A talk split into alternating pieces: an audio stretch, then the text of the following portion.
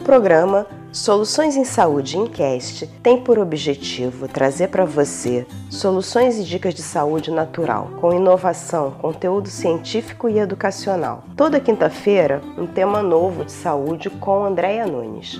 Começando mais um programa Soluções de Saúde Incast.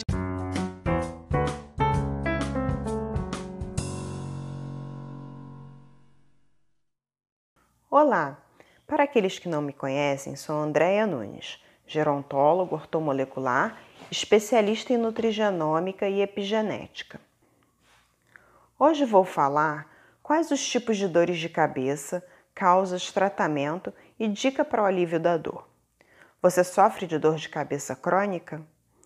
Uma dor de cabeça é um bom indicador de que seu corpo está perdendo alguma coisa, que algo está em desequilíbrio. Talvez você precise respirar, beber um pouco de água ou mudar a maneira como come. Você pode ter uma deficiência de vitaminas ou nutrientes ou uma sensibilidade alimentar que está levando à dor. As dores de cabeça podem ser desencadeadas por estresse, fadiga, alergia, fadiga ocular, má postura, álcool drogas, inclusive os remédios, baixo nível de açúcar no sangue, desequilíbrio hormonal prisão de ventre e deficiências nutricionais. Seu corpo está lhe dizendo que algo precisa mudar. Vamos entender então quais os tipos de dores de cabeça. Embora existam 150 tipos diferentes de dores de cabeça, quatro são os tipos mais comuns e frequentes, que é o que vamos citar aqui. A primeira é a cefaleia tensional. Esse é o tipo mais comum de dor de cabeça entre adultos e adolescentes. As dores de cabeça tensionais, também conhecidas como dores de cabeça causadas por estresse, dores de cabeças diárias crônicas ou dores de cabeças crônicas não progressivas. Causam dor crônica leve a moderada, elas vêm e vão com o tempo, presente na região frontal da testa com característica latejante e pulsátil. Tem uma duração que pode variar de algumas horas até três dias. A cefaleia em cluster são tipos mais graves, mas menos comuns. A dor é intensa e pode parecer uma dor ardente ou penetrante atrás dos olhos. Dores de cabeça cluster ocorrem em grupos durante um período de tempo, que dura de algumas semanas a alguns meses. Elas podem desaparecer por meses ou anos, mas depois voltam. A região afetada é sempre uma das vistas. Cefaleia em sinos. É um tipo de cefaleia onde os seios da face apresentam inflamação.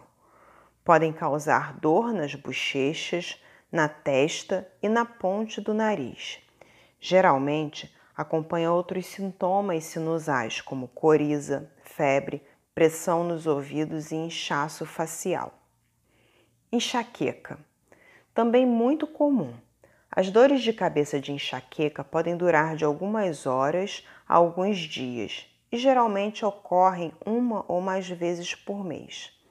As pessoas geralmente têm outros sintomas, como sensibilidade à luz, ruído ou cheiros, náusea ou vômito, perda de apetite e dor de estômago ou dor de barriga. A região afetada pela dor se manifesta apenas de um lado, esquerdo ou direito. Uma criança com enxaqueca pode empalidecer, sentir-se tonta, ter visão embaraçada, febre e até dor de estômago. Vamos entender agora quais são as causas da dor de cabeça e seus fatores de risco. As dores de cabeça ocorrem devido a uma combinação de sinais nervosos enviados pelos vasos sanguíneos e músculos da cabeça. O que faz com que esses sinais sejam ativados depende da genética, nutrição, exposição a toxinas, alergias e sensibilidade dolorosa.